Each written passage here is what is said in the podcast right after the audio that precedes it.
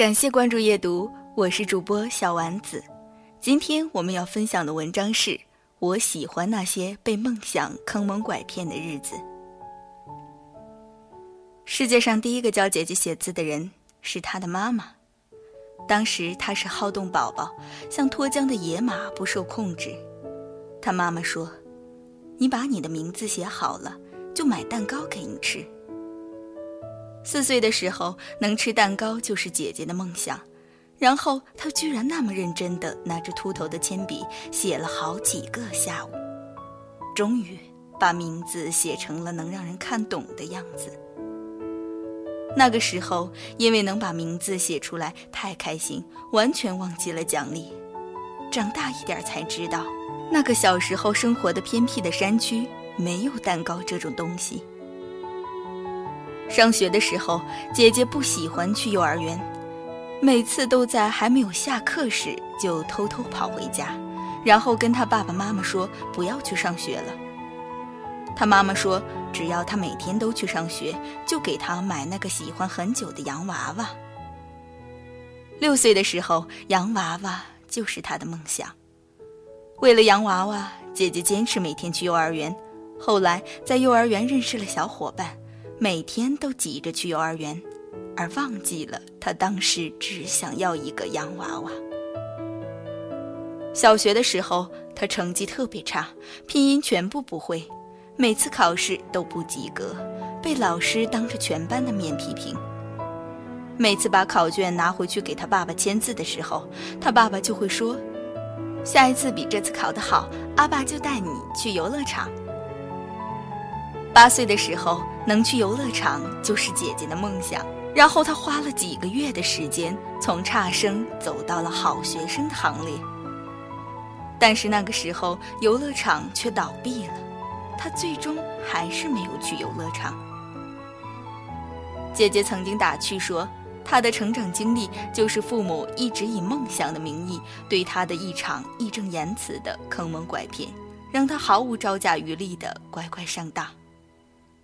但是那些喜欢的被叫做梦想的东西，曾经让他坚持，曾让他不放弃，让他在成长的路上活成更好的样子。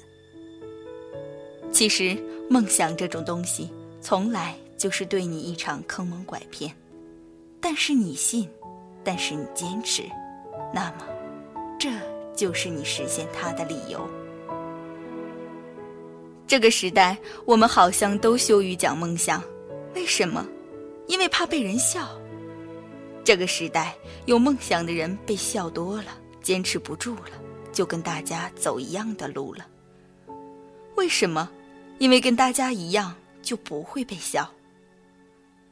梦想这种东西，即使被虐了千百遍，还是不想放弃，因为那些关系梦想的东西，只要想起来。就会觉得自己闪闪发光。薛之谦当下的爆红人物，人们只看到他的逗逼、搞笑、段子手，但是我在他身上看到了梦想的影子。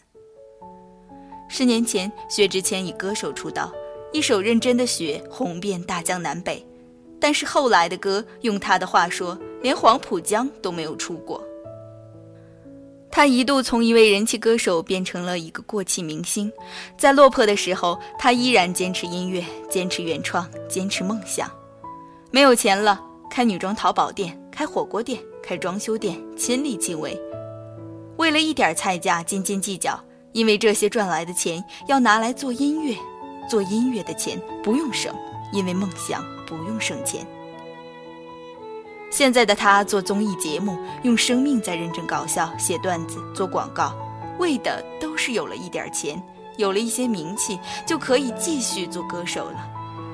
现在的他写起段子来得心应手，但是发了首歌曲，却会在说：“看在我写了那么多年的段子逗大家开心的份上，大家听听我的歌吧。”这样哀求的语气让人心疼。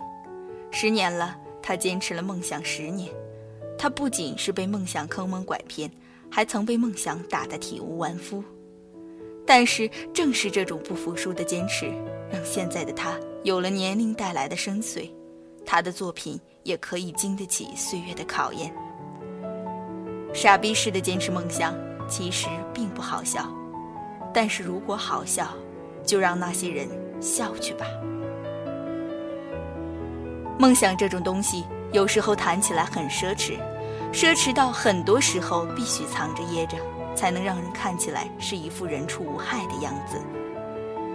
但是，就是那个叫梦想的东西，它太好了，就像是精神上的上瘾。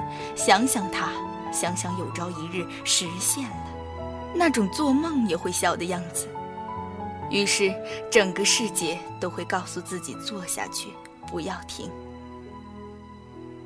小千是我认识多年的好友，我很喜欢这个女孩子，因为她身上有着一股韧劲儿，一种像小草一样简单朴素，但是勃勃生机的气质。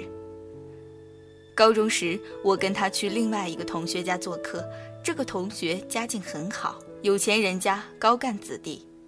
这个同学很热情，一边招呼我们，一边带着我们参观他家的房子。同学从小多才多艺，尤其是古筝水平之高。在他家时，他为我们弹奏了一曲古筝，想想闲来无事，附庸风雅，听上一曲也是极好。我正在一旁坐定，看到小千正盯着我那同学和他的古筝看着，眼睛一动不动，完全入迷。同学终了一曲。小千偷偷摸了一下同学的古筝，然后战战兢兢，马上把手收了回来。我在旁边随口一问，他是不是喜欢古筝？小千说从小就非常喜欢，但是没有机会学。他的语气很欢快，像开玩笑的样子，我没有在意。高考结束后，小千去了不错的大学，他的父母都是普通工人，收入卑微，他还有一个弟弟。也即将上大学。他上大学的钱来自学生助学贷款，作为贫困生，学校每个月都会有一些生活补贴，加上平时的一些兼职，他上大学没有向家里要过一分钱。就在前不久，我才知道他在生活上消费上极其朴素，把省下的钱上古筝课，利用课余时间学习古筝。现在古筝已经过了四级。他说：“他现在可以弹奏很多曲子了。”这个时候我才知道，他当时那句“非常喜欢”说的是有多认真。人可以穷，但是梦想不应该穷。每一个咬咬牙撑过去的日子，将是未来回首仰望时最大的骄傲。梦想很奢侈，梦想对没有钱的人真的很奢侈。但是人生只有一次。总要在这辈子那么重要、那么在意的事情上奢侈一次。梦想这种东西，认真了就停不下来。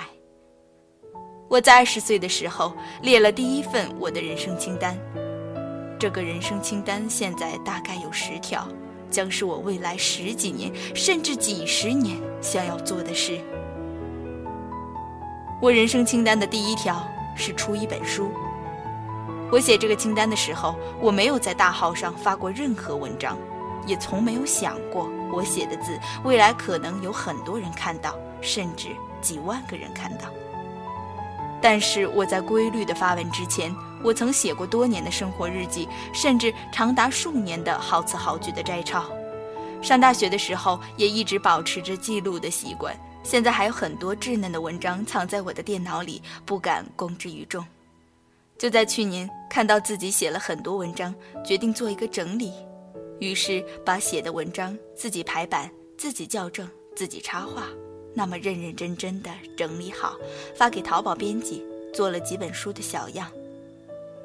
我拿到这些书，就像自己真的出了一本书一样，开心到飘起来。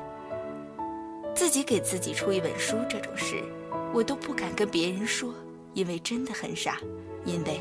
听起来真的很好笑，但是因为这个世界上可以聊梦想的人太少，怕说出来梦会碎。你看，我在自己的梦想面前，真的就是一个傻子，那么傻逼的做着自己觉得对的事。不管梦想以怎样曲折的未来加以阻挠，或者是以坑蒙拐骗的形式让你多次失望。但梦想还是梦想，是那种只要能触及到一点梦想的边角料，就能让你光芒万丈的存在。是那种绝望到死，但是只要想到它，还是会笑出声的事情。安徒生说：“我的名字必须闪闪发光，这是我活着的唯一理由。想做什么事就去做，这将是你与众不同的存在。喜欢什么就要去坚持，这将是你生命朝气的根源。有梦想就要去追，因为你从来不曾孤独。”那些被梦想坑蒙拐骗的日子，曾是每一次被打击的柔软；但是那些没有打败你的苦难，都让你在生命的路上更加坚强。好了，今天的夜读就到这里了，我们下期节目再见吧，大家晚安吧，拜拜。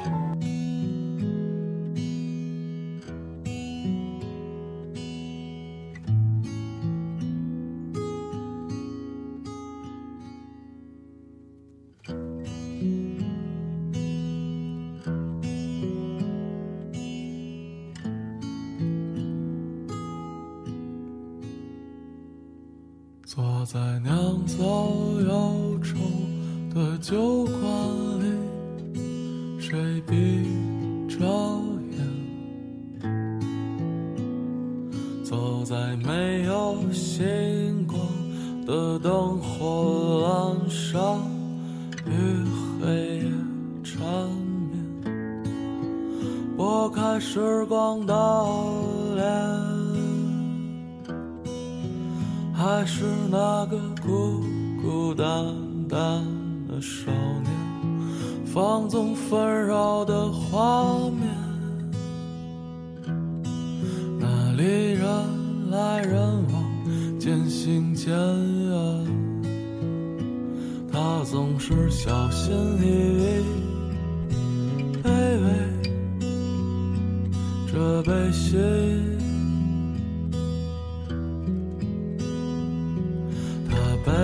惆怅，对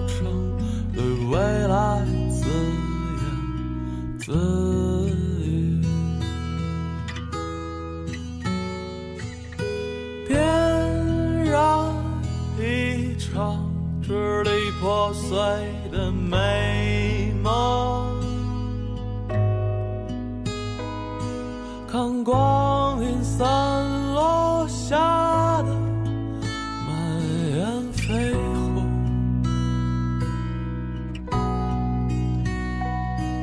遥不可及的相守，咫尺天涯的相拥，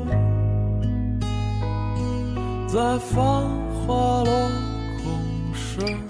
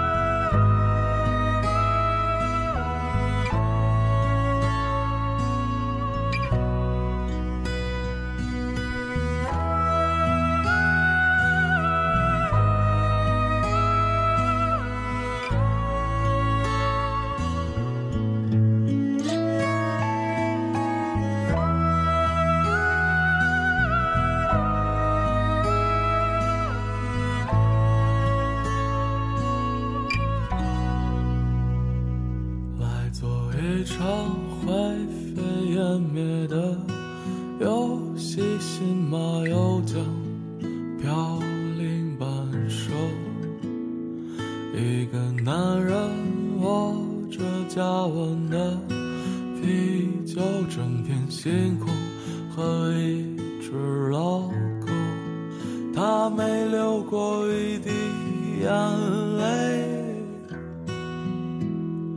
却被大雨包围，冷暖自知的酒杯，游荡着善良的魔鬼。他总是这样说着，一切都无所谓，他背对着人群，摔碎了酒杯，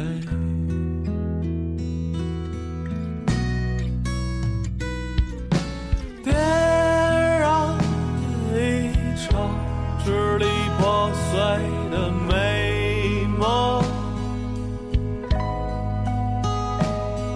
看过。